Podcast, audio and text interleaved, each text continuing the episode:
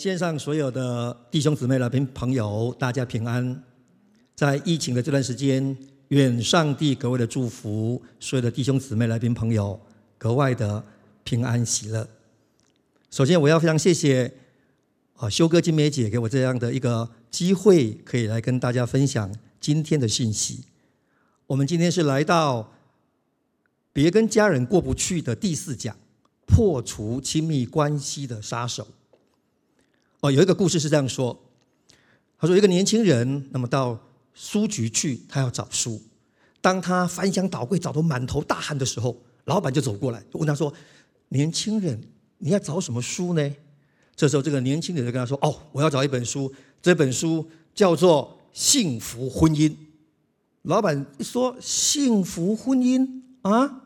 哦，这属于爱情小说类，在那一边。”哇，年轻人很错愕，说：“好、啊，那我找第二本，第二本叫做《恩爱夫妻》。”老板一听，《恩爱夫妻》哦，这属于科幻小说类，在另外一边。年轻人很失望，说：“好，那我要找第三本。第三本说我要找的是夫妻相处之道。”老板这时候用很坚定的眼神看着他，这个我就知道了，这个属于武侠小说类，在那一边。我想这是一个笑话，但是它或多或少也反映出现代人对婚姻的看法。上帝设立婚姻，为什么要设立婚姻？其实上帝设立婚姻是为了要祝福我们，让我们在婚姻当中可以成长、可以转化，然后可以得到医治。但是为什么多数的人都没有经历到这样的祝福呢？呃，我记得贝克博士他曾经举过一个例子。他说：“他常常为很多的年轻人证婚。当他在讲台上为他们证婚的时候，都问他们一个问题，就是你愿意娶她为妻吗？你愿意嫁给他吗？”他说：“没有例外，所有的新郎新娘都用非常坚定的口吻，铿锵有力的回答说：‘愿意。’贝克博士说，当他听到这样的答案的时候，他在心中就暗自做了一个祷告。什么祷告？大家知道吗？”他说：“主啊，你赦免他们，因为他们所做的，他们不知道。”那可见得在婚姻当中确实不容易，确实有许多的挑战。最近的一则新闻里面说，微软的创办人比尔盖茨离婚了。也就是说，一个事业经营的非常成功的一个企业家，他在婚姻当中仍然有许多的困难，有许多的不容易。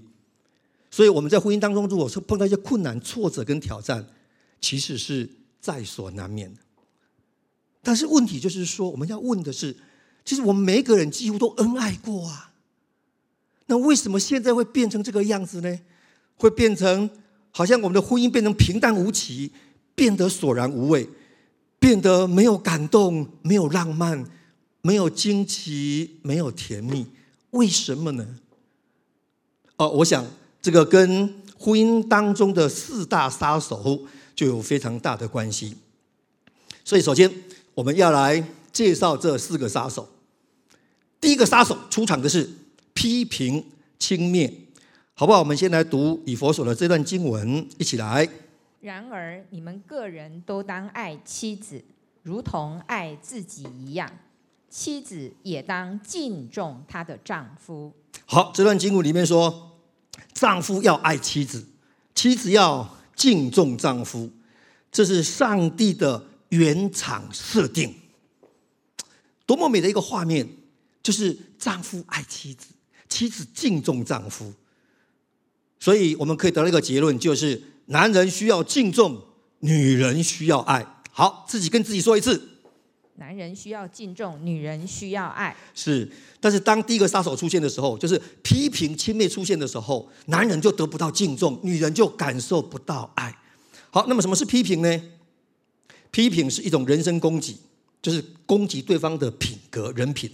那么什么是轻蔑呢？轻蔑就是用一种看不起的言语或神情，故意伤害对方最脆弱的地方。好，举个实际的例子，太太正在洗碗的时候，先生在客厅看手机。这时候太太就讲话了：“你真的很自私哎，都不管我的感受，都不帮我忙哎。” OK，这个叫做批评，因为他批评他自私。但是如果再往下讲就不一样喽。他就继续说：“你看，你就这么自私，这么不积极主动，难怪你到现在还是个小职员，无法升迁。你们全家都一样。”哇，这是严重的轻蔑，这是第一个杀手，对亲密关系极具杀伤力。第二个。杀手就是战火高升哦，这时候是吵得非常的厉害，烟硝味非常的重，就是唇唇枪舌剑，你来我往，互不相让。这时候吵架，吵架最重要的目的是什么？只有一个，叫什么？赢，就叫赢。所以会竭尽所能的把所有最恶毒的、最犀利的言语都倾巢而出，火力全开。就一个目的，就是要击败对方，赢得胜利。这是第二个杀手，这个很严重。好，第三个杀手是负面诠释，就是什么看到的、什么解读都解读成负面的。举个例子，先生回家看到太太正在厨房里面忙，先生说：“哎呀，我们几点吃饭呢？”太太这时候说：“你什么意思啊？我又没有偷懒，没有看到我刚洗完衣服、扫完地啊，现在还在忙着做饭，你才不负责任！这么晚才回家，回家以后又在那看手机。”先生只是问了说。几点吃饭？结果他完全负面解读。好，第四个杀手就是退缩逐强啊，到这个时候已经非常的严重了，就是说一般的冷战，这一战可以战一个礼拜，甚至一个月，甚至经年累月。这个时候来到这个阶段，就是已经不解释了，也不辩白了，也不为双方的关系做出任何的努力了。可以说同在一个屋檐下。但却形同陌路，却是同床异梦。好，这个就是亲密关系的四个杀手。其实幸福的婚姻里面也是有四个杀手，只不过他们一出现的时候，他们就立即处理，把他赶出家门。这四个杀手其实就像车子的顶警示灯一样。哎，警示灯亮的时候，车子能不能开？啊，就不能开了？可以的。还是可以开，只是要怎样？要回去保养的。警示灯亮就在提醒你说，车子该保养了。车子要定期保养，其实婚姻更需要定期保养。婚姻不仅要定期保养，婚姻更要刻意经营。我看过许多人在预备婚礼，你知道吗？那个婚礼。的过程的每一个流程、每一个细节、每一个桥段，你知道吗？都是精心设计、刻意经营，还多次的彩排、勤加练习。你们说对吗？但是婚礼结束，进到婚姻之后呢，就任其自由发展，然后呢，任他率性而为。其实婚姻。更胜于婚礼，但是多数的人把时间、焦点、精力、金钱都花在一天的婚礼上面，进到婚姻以后却疏于经营。跟自己说，婚姻要好好经营，婚姻要好好经营，婚姻要勤加练习，婚姻要勤加练习。啊，今年过年的时候，我跟我的太太安妮去花东，回来的时候，我们就从合欢山回来。经过五岭的时候，我们安妮看到了还有积雪，很兴奋，停车停车停车停车，就叫我马上要停车。我们家安妮就是这样子哦，对，那停下来以后，我要照相，我要照相，你赶快站上去，我要帮你照相，哇！然后我就站上去那个积雪的下面，当我一站上去的时候，哇！突然有件事情发生，因为底下是结冰，冰是透明的，看不见，所以我一站上去的时候，你知道我人整个身体往下滑滑滑，结果怎么样？你们知道吗？有没有摔倒？没有摔倒，你们好像很失望的样子。你看，对，没有摔倒，我马上稳住。我要请问大家的是，为什么这个危险发生的时候我没有受伤？有没有知道原因？因为我平常有在练重训，平常有在锻炼，平常勤加练习，所以当它一滑动的时候，我的核心就用力稳下来，就没有受伤。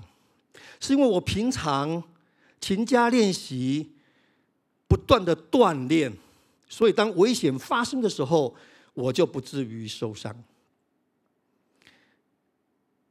婚姻当中的四大杀手，请问什么时候出现？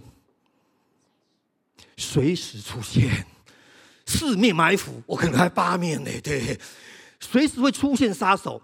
杀手出现的时候，危机出现的时候，如果你平常没有练习、没有锻炼，那么你在关系当中就非常容易受伤。所以，要破除亲密关系的杀手，我今天要给大家三个武器。重点是这三个武器，你一定要勤加练习。武器如果你不练习，它就没有办法发挥它的作用，就没有办法杀敌。甚至可能还会伤了自己，对吗？是 OK，所以我们要这三大武器。好，第一个武器是什么呢？我们要练习快乐健康的自我，这是第一个武器。你要快乐，跟自己说：“我要快乐，我要快乐。”一个不快乐的人很难拥有快乐的婚姻。再讲一次。一个不快乐的人很难拥有快乐的婚姻。说啊，怎么是这样子？不是，如果我有了幸福快乐的婚姻，我先有幸福快乐的婚姻，我就快乐啦。哦不，圣经不是这样说的。我们来看看圣经怎么说。我们一起来读诗篇这段经文。又要以耶和华为乐，他就将你心里所求的赐给你。一般人都以为说，你把东西赐给我，我就快乐。但是圣经不是，圣经他怎么说？他说你要先快乐，上帝才会把你心里所求的赐给你。所以你要先成为一个快乐的人，上帝才会把幸福快乐的婚姻赐给你。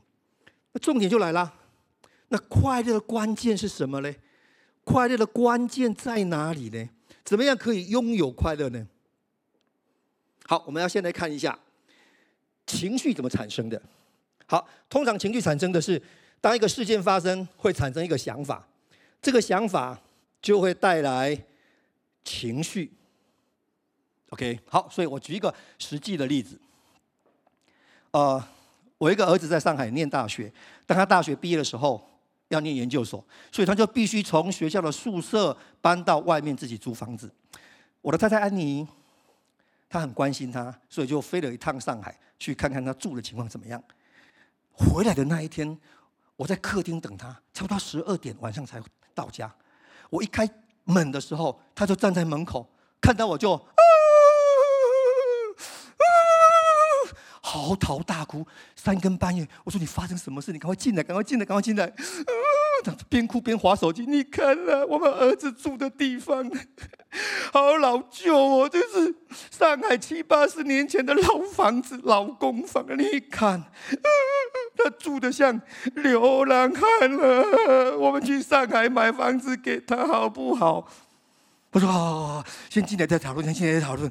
哇，他看见我儿子住的地方，他非常的伤心难过，说他住的像流浪汉一样。隔了两个礼拜之后，我就自己去了一趟上海。当我儿子去机场接我的时候，他爸，我们赶快去看我住的地方好不好？我说不用那么急吧。我心里在想，儿子打什么主意呀、一见面就要看他住的地方。我说不不不急不急，我先到饭店哦。OK，到了饭店以后，准备要吃晚餐。儿子又说了，爸，吃晚餐之前去我住的地方看看好不好？说不急不急。我心里在想，我儿子在想什么呀？好，终于吃完晚餐。我记得那时候圣诞节的前后，上海很冷，风很大。我们走在天桥的上面。当走在天桥上面的时候，我儿子说：“爸，我住的地方就在天桥下面。”哇，这时候不能不去了哈。好，我们就进去了。他住的啊，他住的地方是一个很老旧的社区，外面一个铁门，很大的铁门。我们推铁门进去的，那铁门差点掉下来。就很老旧啊，推的时候那个漆都掉下来啊，然后我们就走进，要去走进住他住的地方，那个楼梯好小好小的楼梯，好窄哦，然后旁边堆满了杂物，然后我们边走路的时候都还要边拨那个蜘蛛网，然后爬了五楼，哎呦，我腿都软了。爬到五楼了以后，我们要走到那个廊道，穿过那个廊道，走到他住的房间。北风吹来，空空空空空空，那个窗户都很老旧，都是木头框，然后毛玻璃那种窗户，好老旧的窗户，然后空空空空空，好进到他住的地方去，很小的一个空间，大概可能就四五平吧，很小。把那张床、一张沙发，躺到他的衣橱、书桌，就这样子。一进去，我儿子就跟我说了：“爸，你看，但是我去 IKEA 自己挑的床，你要不要躺看看？”我说：“不用，儿子，爸爸这样看就知道啦，不用躺，把你躺看看嘛。”我说：“不用，不用。”哎呀，我儿子就是好像要我体验一下他的生活一样。他爸，这是沙发，这个沙发是也是我亲自挑的，你要不要坐看看？我说：“儿子，爸爸这样看大概就知道了，不用坐。”突然之间，我儿子做了一个动作，我儿子就坐上那个沙发，大概就这样的姿势就坐着。他就问我说：“爸，你看我像什么？”我说：“像什么？不知道，再看看嘛。”爸，你再看我像什么？我说：“像什么？”他：“爸，你看看我像不像个国王的样子？”哇！我我太太说他像什么？流浪汉，他说他像国王。紧接着我儿子就说：“爸，我跟你说，你知道吗？这个地方有三条捷运，有五家百货公司，交通非常的便利，生活机能非常强。它只不过是老旧一点这样而已。但是爸，你知道吗？我在住学校宿舍的时候，是四个人一个房间呢，没有自己的空间，没有自己的时间，然后全部的人洗澡是要排队的。我在这里有自己的卫浴。”老旧，但是自己的。我有自己的空间，我有自己的世界。爸，你看我像不像个国王的样子？这件事情给我印象非常深刻。我的太太安妮跟我的儿子，他们面对同一个环境，面对同一件事情，他们的情绪天壤之别。一个认为说他看起来像流浪汉，一个说他看起来像。国王中间的差别，为什么同样一个环境产生两种不同、完全不同的情绪？为什么？中间就在于想法。所以一个人快不快乐，很关键的一个因素就在于想法。我们来看圣经怎么说。我们一起来读箴言的这段经文：你要保守你心，胜过保守一切。因为一生的果效都是由心发出。圣经说，你一生的果效，你一生的兴衰成败，你一生的喜怒哀乐，都是由心发出，都是由你的心思意念所决定的，都是由你的想法所决定的。所以要快乐，我们的思想想法就非常的重要与关键。所以，当我们面对我们的先生、我们的配偶，我们可以说：“哎呦，他就是这个样子的，江山易改，本性难移。”如果你的想法是这样，那你的情绪是什么呢？你有有没有可能有一个不同的想法？你可以说：“靠着那加给我力量的，我凡事都能做。”情绪就完全不一样。你也可以说：“哎呀，人在江湖，身不由己。”但是你可以有不同的想法，说。那在我里面的比世界的更大。当我们想法不同的时候，情绪就完全不一样。约会的时候，对方迟到了，你可以说一约会就迟到。你也可以有不同的想法，说迟到了还是来约会。你抓到这个秘诀吗？一生的果效都是由心发出，都是由我们的思想发出的。各位，牙膏挤出来是什么？牙膏当然是牙膏。牙膏挤出来会不会是悠悠药膏？不会。啊啊！为什么牙膏挤出来是牙膏？为什么？因为里面是牙膏。所以我们的想法是什么想法？当压力产生的时候，压力就会挤出我们里面的想法。所以平常我们就要好好的练习，让我们有正面的想法，要快乐。除了要有好的想法以外，也要好的眼光。好，这是多少钱的钞票？一千块。一千块，看，刚刚不太注意听，现在见钱眼开。线上的朋友马上看到这一千块，眼睛就为之一亮了。好好，你看，好，这一千块，我现在把它揉一揉，它已经几乎完全扭曲变形，失去原来的样子啦，看起来很丑。送给你，你要的请举手，在线上。哦哦哦哦哦，都有，对对，哇，OK，这已经扭曲变形了，为什么你还要？好，这样子，好，这样还不够，不够不好，好，呸，吐痰下去，放去地上，踩一踩，再拿起来，哇，给你，要的请举手，哇，还是要哎，哇，还是要哎，对，哇，好，不小心掉进马桶里面了，把它捞起来，哇，臭臭的，哇，送给你，你还是要的请举手。还是要注意喽，它已经扭曲变形，已经肮脏污秽，甚至已经发臭了。为什么你还是要呢？为什么？因为它还是一千块，它的价值并没有因为它的外形不会不会因为它的变形，不会因为它的扭曲，不会它身上有臭味而影响到它的价值。人也一样，圣经上说我们是按着上帝的形象所造的，所以不会因为我们的外形扭曲，不会因为我们身上有臭味，我们的关系不好，我们被之前我们呃呃呃薪水不高，不会因为这些外在的条件而影响我们的价值。即使身上已经有臭味了，因为关系很紧张，身上满是臭味，也不影响我们的价值。你知道吗？我们一颗牙齿去植牙多少钱？平均大概七万块，有高有低。一颗牙齿七万块，那请问这一口牙几颗？三十颗啊！有的人有蛀牙的哈，对，缺牙的。OK，啊，平均有三十颗，三十颗一颗七万，这这一口牙多少钱？两百多万呢！跟自己说，我满口都是钱。我满口都是钱。哦，好，心脏一颗如果三百万，你卖不卖？请问卖不卖？不卖，心脏三百万，肝脏、肺脏、脾脏、肾脏，肾脏有两颗，这样加起来有没有超过两千万？哦，还有眼角膜，还有大脑，这样加起来有没有超过两千万？超过两千万呢？哎，请问一下，如果有一天你开着一部两千万的车子出去，你会怎么开？你会怎么开？笑容满面、春风得意的开，对吧？但是我今天看到很多人在路上开。开了两超过两千万的车子出来，我看他们开的垂头丧气的，开的愁眉苦脸的，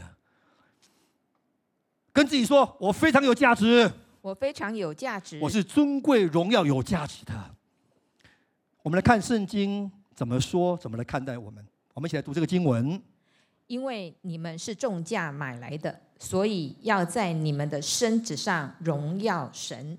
再跟自己讲一次：你是荣耀的，你是荣耀的。这里说你们是用什么买来的啊？重价。那我要请问的是，重价那到底是多少价值呢？多少？无价。我们不仅是有价值的，我们更是无价之宝。我们怎么样快乐呢？怎么样健康呢？怎么有一个好的自我形象呢？第一个要好的想法。碰到事情要有好的想法，对于自己要有好的看法。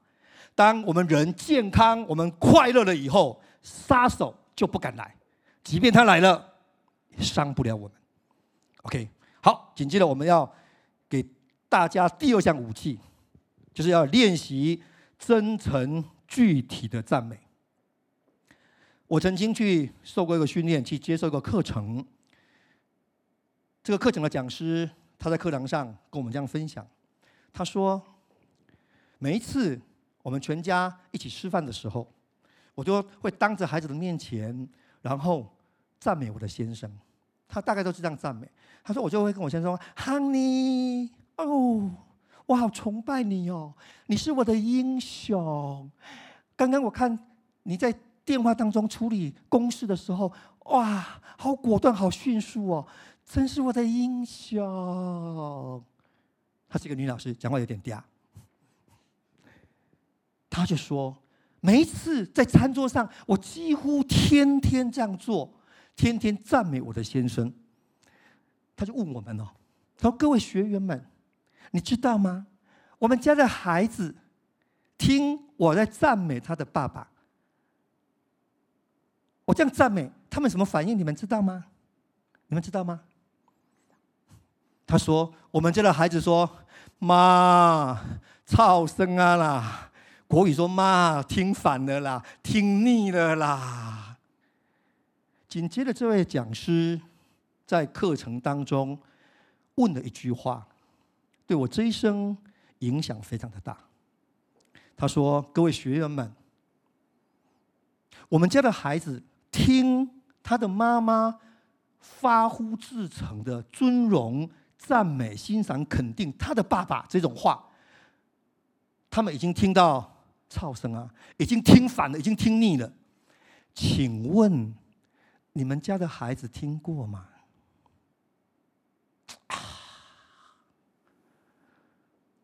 我必须要说，我们家的孩子，你们家的孩子需要听见这样的声音。这样的声音对一个孩子的成长过程的安全感极其重要。对他以后对婚姻的看法也非常的具影响力。父母亲可以给孩子最大的祝福，就是让他听见这样的声音，让他看见他的爸爸爱他的妈妈，他的妈妈敬重他的爸爸。当然，我知道一定会有很多弟兄姊妹、来宾朋友会说：“一定要这样吗？我不习惯呢，一定要这样赞美吗？为什么？”好，我要说，因为这是上帝的法则。请问所有的弟兄姊妹们，上帝的宝座在哪里？在哪里？上帝的宝座在的地方就是天堂，对吧？上帝的宝座在哪里？我们看圣经怎么说，我们来读这个经文，一起来。但你是圣洁的，是用以色列的赞美为宝座的。圣经上说，上帝是用什么为宝座？赞美。所以，当我们赞美神的时候，神的宝座就设立下来。所以我紧接着要问的问题是：请问，你先生的宝座在哪里？哪里有赞美，你先生的宝座就在哪里。公司充满赞美，先生的宝座就在公司；球队充满赞美，公司的宝座就在球队；酒店充满赞美，先生的宝座可能就在酒店。好，所以我要鼓励所有的姊妹，上帝爱你。所以，上帝把这样的特权给所有天下的太太，要让先生的宝座设立在我们的关系当中，要让先生的宝座设立在我们家里面。所以，就给太太这样的权柄，这样的特权，就是让太太可以好好赞美先生，好让先生的宝座可以在我们的关系当中，在我们的家里面。再讲一次。男人需要敬重，女人需要爱。而当男人被赞美的时候，他就感受到被敬重；女人被赞美的时候，女人就感受到被爱。OK，我们来读箴言的这段经文，一起来。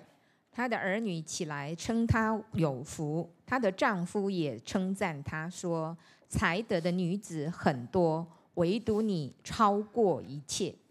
她的丈夫，注意哦，经文说她的丈夫称赞她，哎，丈夫称赞太太说什么？说才德的女子很多，唯独你，唯独你，唯独你超过一切。当太太接受到这样的赞美的时候，她已经感觉到深深的被爱。所以，当家中赞充满赞美的时候，你知道吗？天堂充满什么？天堂敬拜和赞美。所以，当你家充满赞美声音的时候，你家就是天堂。是，所以这是神的法则。我们要起来赞美我们的配偶。第二个是，这也是神的命令，赞美他。因为刚刚的经文说，先生要爱妻子，妻子要敬重丈夫，这是神的。命令，而让先生感受到敬重，妻子感受到爱，最具体的做法之一就是赞美。所以神命令我们要敬重先生，要爱妻子，等于是要我们要起来赞美。所以这是神的命令，赞美。注意喽，赞美不是因为对方很完美、完全的，赞美也不是对方配的，不是。我知道，特别是很多弟兄，让很多姊妹很失望。对，我也是，我是其中一个。对，而 让姊妹很失望。但是圣经说，你赞美他，不是因为他配得，不是因为他完全的，而是神的命令。神要我们这样赞美他。为什么神要我们这样赞美他？因为当这样赞美的时候，整个家庭的气氛就完全不一样。对，只要赞美他，不要挑他的缺点，想要改变他。哦，我曾经有一次，我跟安妮两个人，哦，有下去欧洲，要去欧洲之前，因为当地的天气可能蛮冷的，所以我们就希望去挑一件买一件外套保暖。所以我就跟安妮到百货公司去，啊，去的时候在专柜里面想要挑一件外套，啊，安妮。看了两件，都同时两件都很喜欢，他都很喜欢 A 件跟 B 件，哇，他犹豫了很久，挣扎了很久，穿的又试，试了又穿，到最后好不容易下了一个决定，这样折腾大概折腾已经快一个小时了，我在旁边脚都酸了，对，啊，他终于做决定了，说好我要买 A 件，啊，我就哦大得释放，啊，太好了，赶快付了钱，然后打包结账离开，就在离开专柜的时候，在转弯的地方就看到那个。模特儿 model 的身上穿一件衣服，是穿 A 件还是 B 件？B 对，穿 B 哈啊！你一看啊，我觉得 B 件比较好看呢啊，怎么办？我想要回去换。我说好啊，回去换啊啊！那你帮我换？我说不要，你你去换啊！你你你去换？我说为什么要去换？啊，我已经刚刚折腾那么久了，现在不好意思回去。红土，你回去换。我说不，你要回自己回去换。两个几乎在百货公司吵起来，到最后我就说你回去换。他说为什么？我说，每次这种关键时刻都要我来收尾，那如果我死了，你怎么办？啊，安妮一听，愣住，那就当场就飙泪。我说啊，会不会我话说的太重了？对，买衣服搞到我死了。然后他就说了：“你死了，你死了，我两件都买啊，因为你死了，我就很有钱了。你看到没有？”不要想要去改变对方，很难。你看到我死，他都不改。所以，所以只要好好赞美他。有关于赞美，第三点，我也知道很多的弟兄、很多的姊妹会有个问题说：“哎呦，你不知道我那个先生、我那个太太怎么赞美啊？怎么赞美啊？你都不知道哦，他有多少缺点，根本乏善可陈，没有任何优点可以赞美。”关于这一点，找不到优点可以赞美。好，我想要邀请所有线上的来宾朋友跟我做一个练习，好不好？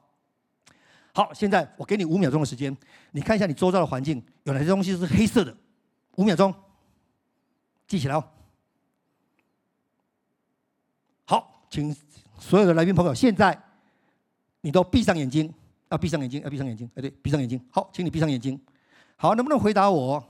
刚刚你在周围看到的红色的东西有哪些？好，请打开眼睛。当你听到我问说红色的东西有哪些的时候，你脑筋出现什么？一片空白。对，啊，为什么脑筋一片空白，完全看不到红色的东西？你再看一下周遭有没有红色的东西？有，其实那些红色的东西都已经存在。那为什么你刚刚看不到呢？焦点。再讲一次，焦点的问题，因为你的焦点都在看什么？黑色，全部都黑色，都是缺点，所以就很难去赞美，好不好？我鼓励所有弟兄姊妹、线上的来宾朋友，我们做一件事情，从今天开始，我们把焦点放在我的配偶有哪些优点，看他红色的地方。当我们这样做的时候，相信我们的亲密关系会很不一样。有关于赞美这件事情，请问大家。有没有情况，别人赞美我们的时候，我们觉得不太舒服、不太喜欢，甚至觉得很讨厌？有没有这种可能性？什么情况会这样子呢？当对方赞美我们的时候，对方的什么态度会让我们这种感觉？OK，我们如果发现对方是虚情假意、阳奉阴违、表里不一，我们就会不喜欢他的赞美，甚至讨厌他的赞美。所以赞美很关键的重点是什么？要真诚。什么叫真诚？就真的有这件事，而且你要诚心诚意的去赞美他。赞美一定要把握这个原则。那要让对方感受到真诚，最具体的做法是什么呢？最具体的做法就是要具体。那什么是具体呢？有没有可以说下什么是具体？好，具体就是要有时间、地点、人物、事件。这样才叫做具体。所以你每次要赞美人的时候，你一定要真诚而且具体。再讲一次，这个要练习。呃，安妮有一次去教会上了一个课程，应该是像内在医治这样的课程。然后回来之后，老师说要做练习，所以就找我练习了。然后红如来，我要帮你呃内在医治一下。我在想，嗯，有必要吗？对，要不要找别人呢？他说没有，就是要找你。我说好，OK。安妮就放了一点。轻柔的音乐，soaking 的音乐，然后就温柔的问了第一句话说：“红如，你觉得上帝怎么看你？”我犹豫了一下，就跟他说：“赞。”安妮又慢慢的问了第二个问题说：“那你觉得上帝会对你说什么呢？”我又愣了一下，请赞。我就这样子了，对，你知道吗？安妮。他怎么回应？他紧接着就说：“鸿儒，我觉得上帝真的认为你很赞。上帝认为你是一个做事情追求卓越、全力以赴的一个人。前几天我看见你在预备公司的课程，那个课程你讲了，已经讲了二三十年了，讲了好几百次，但是我仍然看见你。”用心的预备每一个环节，每一个细腻的地方，甚至笑话，你都重新预备。鸿儒，你真的很棒，我真的很欣赏你。你这样的工作态度，三十几年来，你都是这么充满热情，这么严谨的在做事。你不仅在事业是这个样子，我觉得鸿儒，你是一个成功的爸爸。前几天儿子从上海打电话回来，因为工作的压力，他想要辞职。我就看着你拿着电话跟他讲了一个多小时的电话，就静静的听，静静的陪伴。最后我还听见你跟儿子说：“儿子，你做什么事情，做什么决定，爸爸都支持你。”最后你还在电话里面为他做了个祷告。红如，上帝看你真的很赞。你不仅认真在你的工作事业上面，你也是一个非常有爱心、非常有智慧的爸爸。请问各位弟兄姊妹，如果你是我，你听完以后会什么感觉呢？深深的被感动。为什么会这样的感动？因为我觉得真诚、具体，有时间、地点、人物、事件。所以最后，安妮就问我说：“你有没有什么话对上帝说？”知道吗？我流着眼泪说：“上帝，你很赞。”我想赞美需要真诚具体。好，有关于赞美，还有一个小小的提醒，就是：好，请线上所有的来宾、所有的弟兄姊妹，现在你看着我，有看着我吗？有看着我的，请举手。好，看着我啊，看着我，好，谢谢，看着我。请问你有感受到我对你的赞美吗？有没有？有没有？有。有吗？没有。对，没有。为什么没有？为什么没有？因为我没有说出口啊。所以有关于赞美，一个非常重要的提醒就是要说出口，你要讲出来。我知道这这个对华人的世界有很多的不容易跟挑战，因为我们不善于这样的表达。但是我要提醒你，我们要赞美，最重要就是要说出口，对方才感受得到。你不要以为他都知道，没有，除非你说出口。请问大家，你们觉得哪里最多充满赞美的声音？在哪种场合里面，你听到最多赞美的声音？在什么场合？我的经验是在追思礼拜，很多赞美的话。很多感谢的话都是在追思礼拜的时候才说出来。我要鼓励所有的弟兄姊妹、来宾朋友，及时的把赞美的话，对我们亲密关系中的重要的这些人，及时的说出口，及时的表达出来。好，有关于破除亲密关系的杀手的第三个武器，我要来到要练习透明敞开的沟通。好，我们来读这段的经文，在箴言，我们一起来读。一句话说的何宜，就如金苹果在银网子里。好，这边说的就是要把话说的得宜，要好好的沟通。那我要请问大家，请问沟通的目的是什么？大家觉得？沟通的目的，沟通的目的是要改变对方，还是要达成共识？大家觉得？都不是。沟通的目的最重要是要了解彼此。那问题重点是。要了解彼此什么呢？要了解什么呢？好，我们来看一下沟通的层次。有关于沟通的层次，这边有寒暄、有报告事项、有交换意见、有分享感受、有坦诚沟通。OK，比方说先生回来了以后，就跟他来说：“好，我今天在公司开会的时候，我骂人了。”这是属于哪一项？报告事实。他有讲他的意见吗？他有分享他的感受吗？没有，OK，好，所以我们的沟通的层次通常都在什么层次呢？有时候太太就说：“哎呦，他在公司骂人了，他一定很生气，我离他远一点。”先生可能生气，但有没有可能不是生气？有没有其他的感受或情绪？可能是什么？有没有可能很高兴？为什么？因为积压许久，终于吐了一口怨气，有没有可能？有，有没有可能不是生气，而是？其他的情绪有没有可能？有没有可能后悔？有，为什么啊？因为哎呀，没有勒住舌头，这个 EQ 不好啊，好后悔哦。所以在沟通的时候，我们跟对方沟通到什么层次呢？我们真的了解对方了吗？还有，我们表达真的表达到透明敞开吗？OK，我想这给我们的一些的反思，也再一次的来问问自己：每一次我沟通的时候，都是不是可以？沟通到透明敞开。好，那么沟通的重点，我们要提醒一下，沟通的重点是什么呢？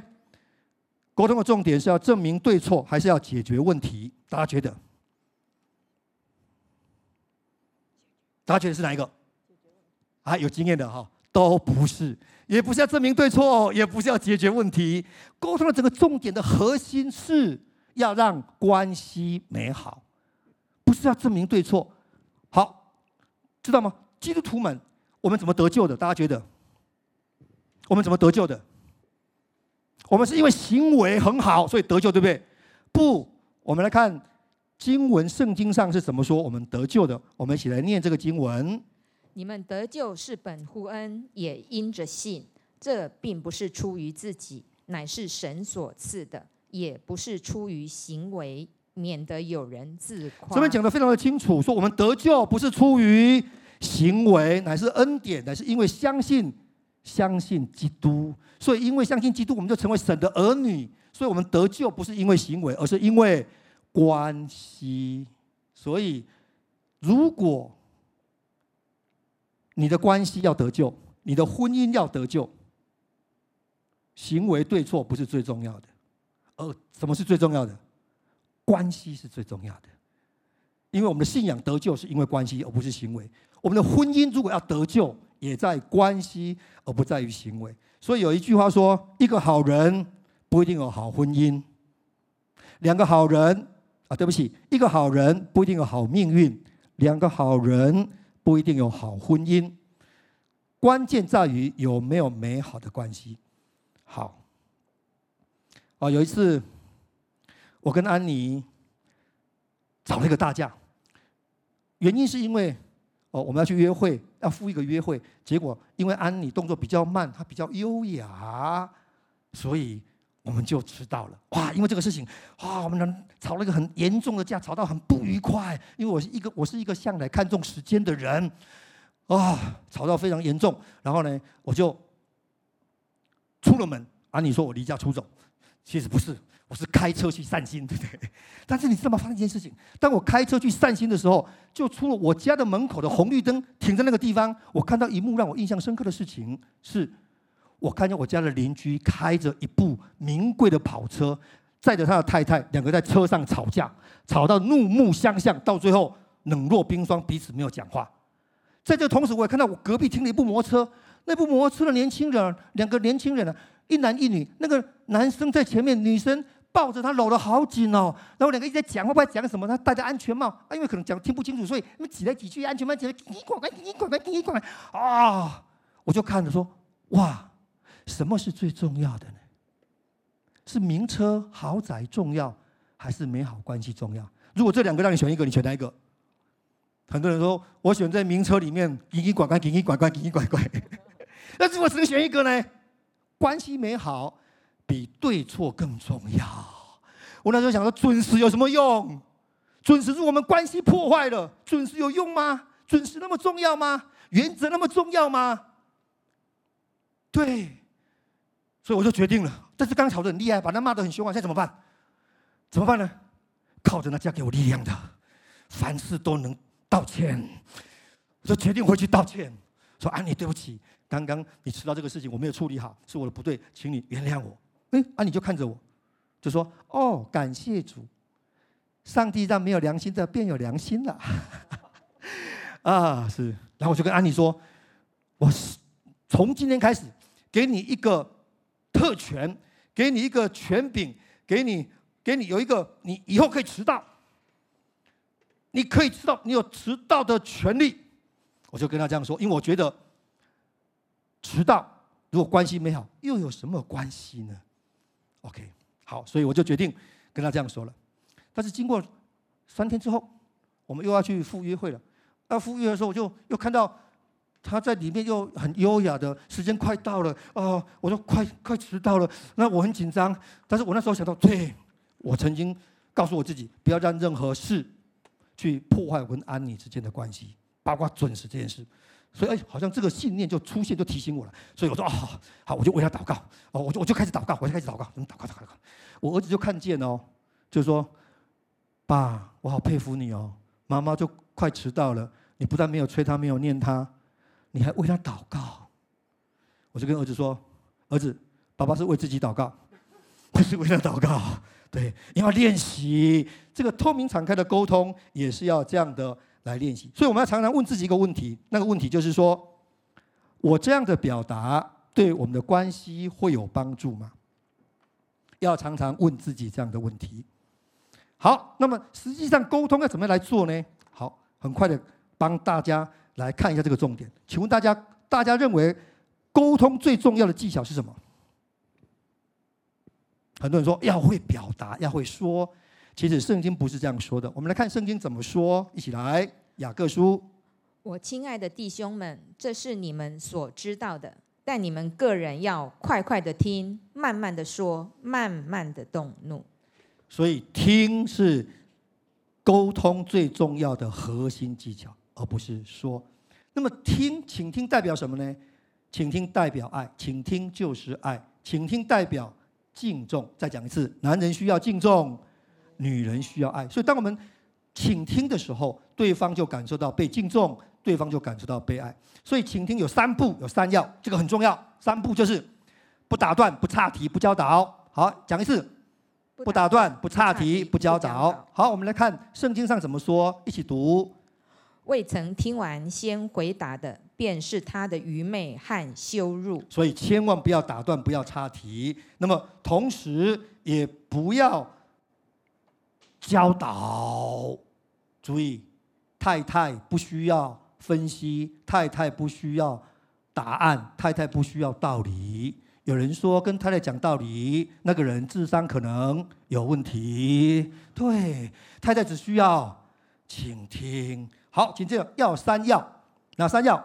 要注视，要看着对方，不要边看手机说没关系，你说。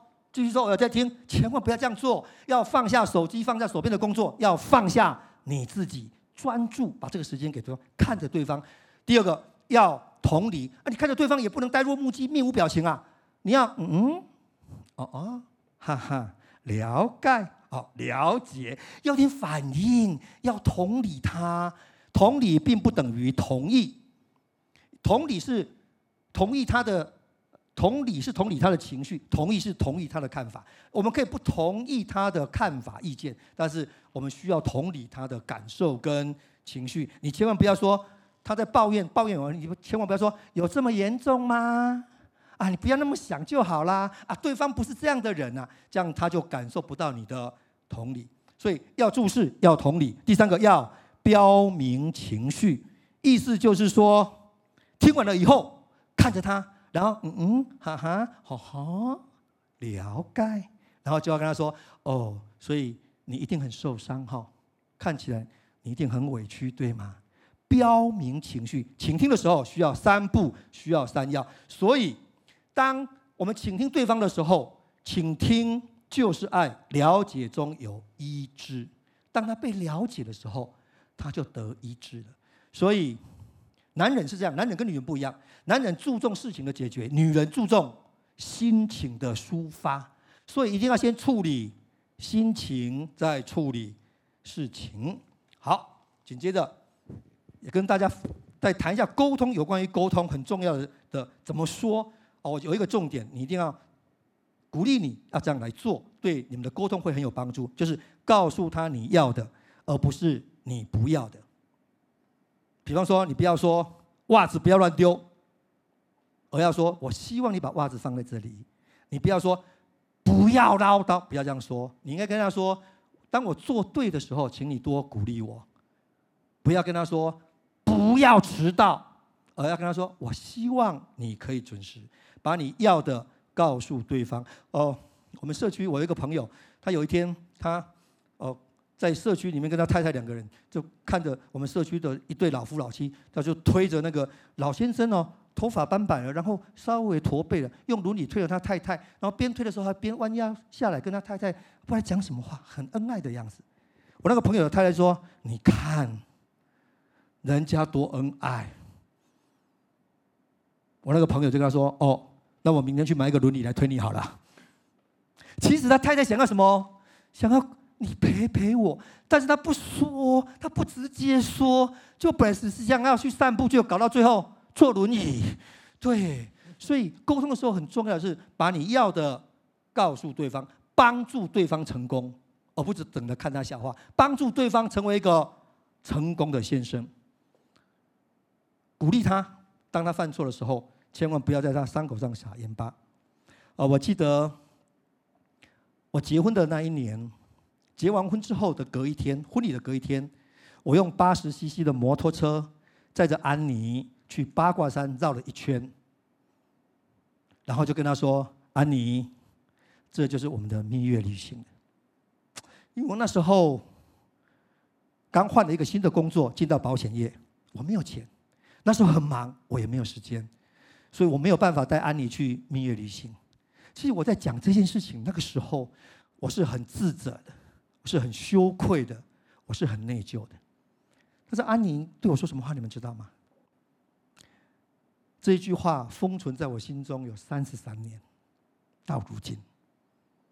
安妮跟我说：“鸿儒，只要跟你在一起，去哪里都好玩。”当你犯错的时候，如果你的配偶犯错的时候，你的配偶如果犯错的时候，或做的不够好的时候，不要责备他，鼓励他，他将会感激你一辈子。好，所以我们要来总结一下破除亲密关系杀手的三个武器，就是要练习快乐健康的自我，让你们的关系充满笑声；练习真诚具体的赞美，让你们的关系充满赞美声；练习透明敞开的沟通，让你们的关系充满心声。相信笑声、赞美声、心声，就可以击败杀手，让杀手远离。最后，我要提醒大家，就是你平常都在做什么练习？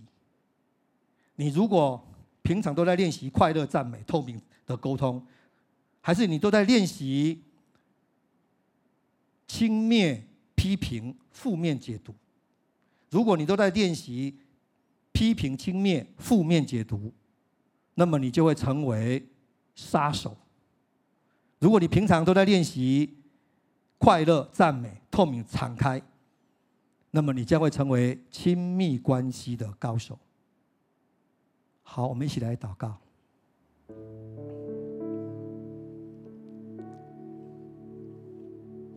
亲爱的主耶稣，我谢谢你赐给我亲密关系，让我可以在家庭当中，让我可以在婚姻里面。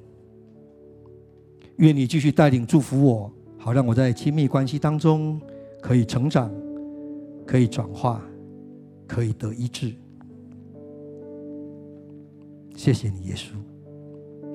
我在预备这边的信息的时候，有一些的领受，想要对线上的弟兄姊妹来宾朋友来说，我觉得好像是上帝感动我，要特别对第一种人，就是在亲密关系当中，你是感觉到受伤的姊妹。好像你觉得，在亲密关系当中，你一直在付出，但是却没有被看见，没有被肯定，甚至没有被疼惜。你一直觉得你一直在讨好别人，你甚至觉得你已经扭曲变形，你甚至觉得你已经没有价值。我觉得今天上帝要鼓励你，好像要对你这样说：说，宝贝女儿，你是我的掌上明珠。你的付出，你的眼泪，你的家人终会明白跟看见。你的先生有一天会起来赞美你说：“才德的女子众多，唯有你超过一切。”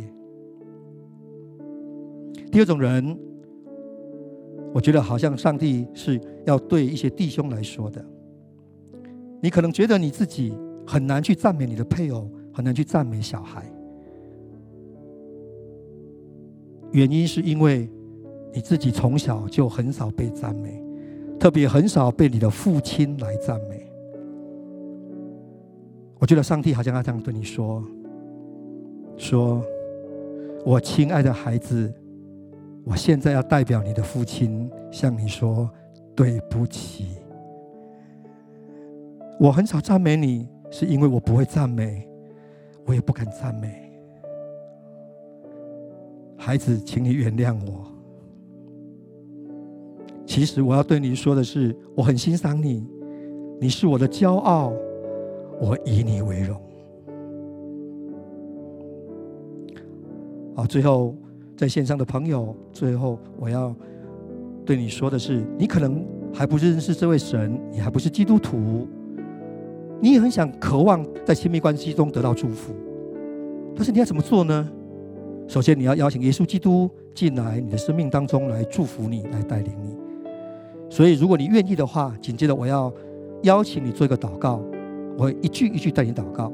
如果你愿意，你就可以开口跟我这样来祷告。亲爱的主耶稣，我现在打开我的心门，我现在要打开我的心门，邀请你进到我的心中来，邀请你进到我的心中来，赦免我一切的过犯，赦免我一切的过犯，带领我前面的道路。带领我前面的道路，成为我生命的主，成为我生命的主，成为我的救主，成为我的救主，祝福我的亲密关系，祝福我的亲密关系，丰盛美好，丰盛美好，奉耶稣基督的名祷告，奉耶稣基督的名祷告，我们一起说阿门。谢谢宏儒哥为我们带来这样非常精彩而且实用的讯息，也深信透过今天的这样的一个主日的讯息，可以帮助许多家庭的婚姻，还有在建造家庭的过过程当中是更加的有方向，然后更的懂得如何来来运用。那接下来呢，我要邀请所有的家人，在我们在线上的所有的来宾朋友，我们一起从位上站立起来好吗？我们用这首诗歌一起来回应我们的神。我们爱。因神先爱我们，随你我不一样，我们一路唱走往祝福的方向。我们爱，因神先爱我们，心再坚强也不要独自飞翔，只要微笑，只要原谅，有你爱的地方。就是天堂，我们爱，因神先爱我们，随你我不一样，我们一路唱走往祝福的方向。我们爱，因神先爱我们，心再坚强也不要独自飞翔，只要微笑，只要月亮，有你爱的地方就是天堂。奉耶稣基督的名，祝福所有的线上的来宾朋友，还有家人们，在接下来这一个礼拜，我们可以大大的蒙福，神的同在，神的保护，常常随在我们的左右。所以说，谢谢你，将荣耀归给你，祷告奉靠耶稣基督的名，阿门。